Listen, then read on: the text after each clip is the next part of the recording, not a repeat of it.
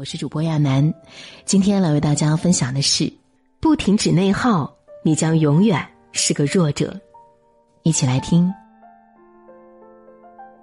美国作家斯宾塞·约翰逊讲过一个真实的故事：一个患有重度厌食症的女孩，在医学已经放弃的情况下，忽然有一天胃口大开，主动进食，不久后竟完成了自愈，恢复了健康。令人费解的是，这背后的原因仅仅是因为他偶然间读了一本童话小说，而这本创造奇迹的小说正是斯宾塞本人的《谁动了我的奶酪》。这本书很简单，讲了两个小矮人和两只小老鼠寻找奶酪的故事。可就是这本连三岁孩子都能看懂的书，自一九九八年问世以来，引爆了全球阅读热潮。不少社会精英、商界巨头将其视为人生启示录，上百家世界五百强企业将其当作员工的教科书。这本书看似浅显，却指向了一大社会问题：越来越多的人正在被内耗压垮。如果你正在经历焦虑与迷茫，这本书或许是一枚解药。情绪内耗正在压垮你的生活。两个小矮人哼哼唧唧生活在一个迷宫里，他们每天啊只做一件事，就是寻找奶酪。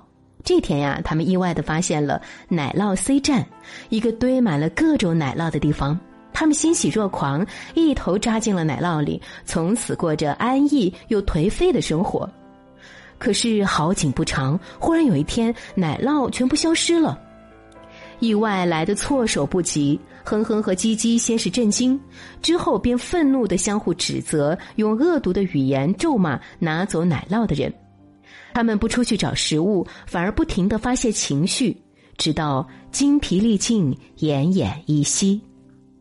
斯宾塞在书里写道：“迷宫象征着我们错综复杂的生活，而奶酪则是我们拥有的一切：金钱、荣誉、机遇。”乃至家庭健康、情感自我价值，充满变数的生活里，每当意外降临，人们往往会陷入慌乱，进而被愤怒、焦虑、悲伤的各种情绪绑架。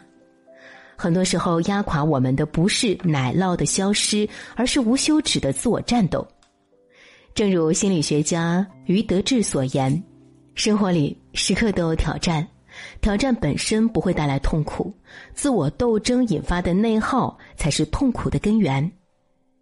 在微博话题“内耗”中有这样几则让人痛心的留言：失独妈妈倾诉，儿子去世五年后，我一直活在巨大的悲痛里，感觉一切都没有意义。失恋的女孩说：“自从失恋后，我一直纠结于他为什么变心，把生活过得一塌糊涂。”有人在考试失利后陷入自卑，有人在失业后怒斥社会的不公，这些人都失去了他们的奶酪，也都像哼哼和唧唧一样饱受负面情绪的折磨。不得不承认，情绪内耗是我们生活的头号劲敌，它会耗尽我们用于应对挑战、解决问题的身心资源，让我们无力行动。导致生活中的难题像滚雪球一样越滚越大，最终把我们彻底击垮。此时没有人能帮助你，除非你自己下定决心，出一记猛拳，打破情绪的牢笼。人生变好，从停止内耗开始。小矮人中，首先想要自救的是鸡鸡，他不想再坐以待毙，打算返回迷宫，和过去一样，每天奔跑寻找奶酪。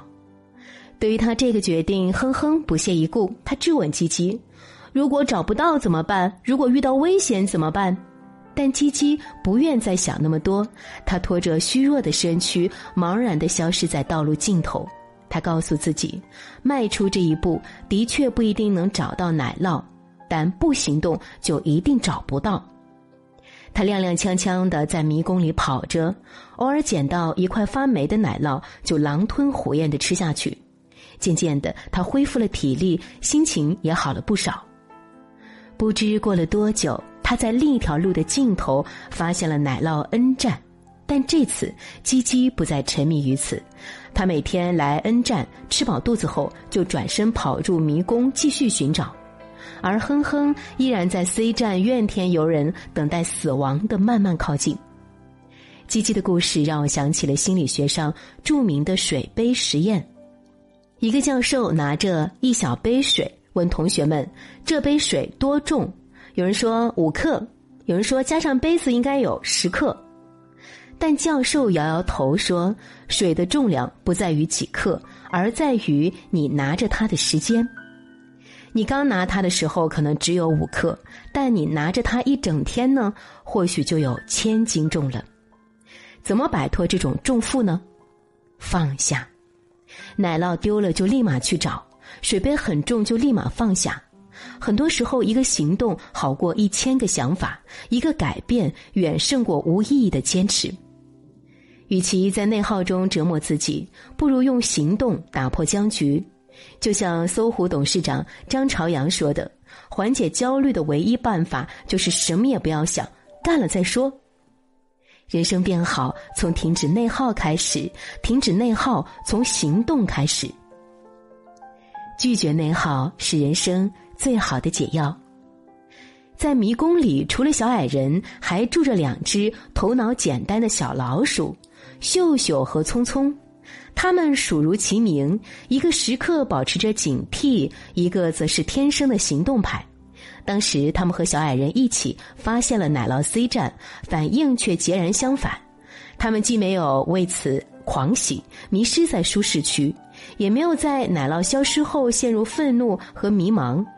小老鼠从不想太多。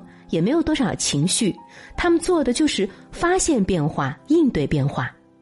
他们发现 C 站的奶酪越来越少，提早做好了准备，先人一步找到了奶酪 N 站。与聪明的小矮人相比，反而是没脑子的小老鼠生活的更自在、更舒服。作者斯宾塞不禁感慨：生活最大的障碍，竟是我们自己。紧接着，他在书里讲了朋友查理的故事。查理是一名出色的田径赛事播音员，一直是单位里的台柱子。可是，忽然有一天，领导告诉他，下届奥运会不再转播田径项目，换成了游泳和跳水。这个消息无异于晴天霹雳，查理的一切像 C 站里的奶酪，凭空消失了。他被边缘化，不再是同事间的佼佼者，也没有任何升职提拔的机会。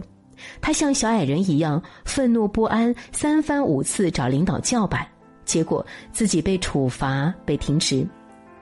他向斯宾塞诉苦，斯宾塞则给他讲了奶酪的故事。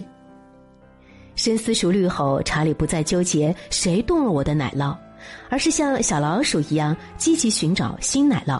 他开始认真研究游泳和跳水。一个月后，查理拍着胸脯向领导保证，完全可以胜任新工作。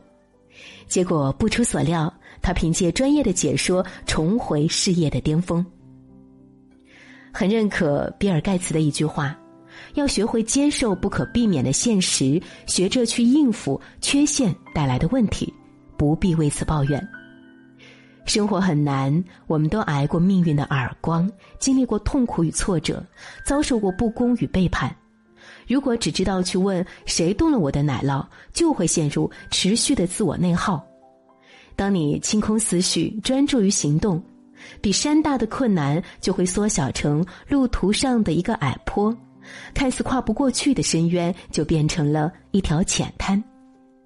如果把奶酪的故事照进现实，小矮人与小老鼠可以理解为不同的人，也可以理解为一个人对事的不同反应。当我们遭遇意外，起初我们可能是愤怒的哼哼，之后可能像鸡鸡一样经过反思重振旗鼓，但最聪明的做法却是成为小老鼠一样的行动派，着眼当下，少想多做。世界级心灵导师奥南朵有句格言：“我就是去做，不担心结果。如果不成功，我就接受结果。”人生旅途上最慢的脚步不是跬步，而是你无数次的徘徊；最快的脚步也非冲刺，而是你一个接一个的行动。点个再看生活的迷宫不好走愿你成为自己的向导行进在寻找奶酪的路上。今天给您分享的文章就到这里了感谢大家的守候。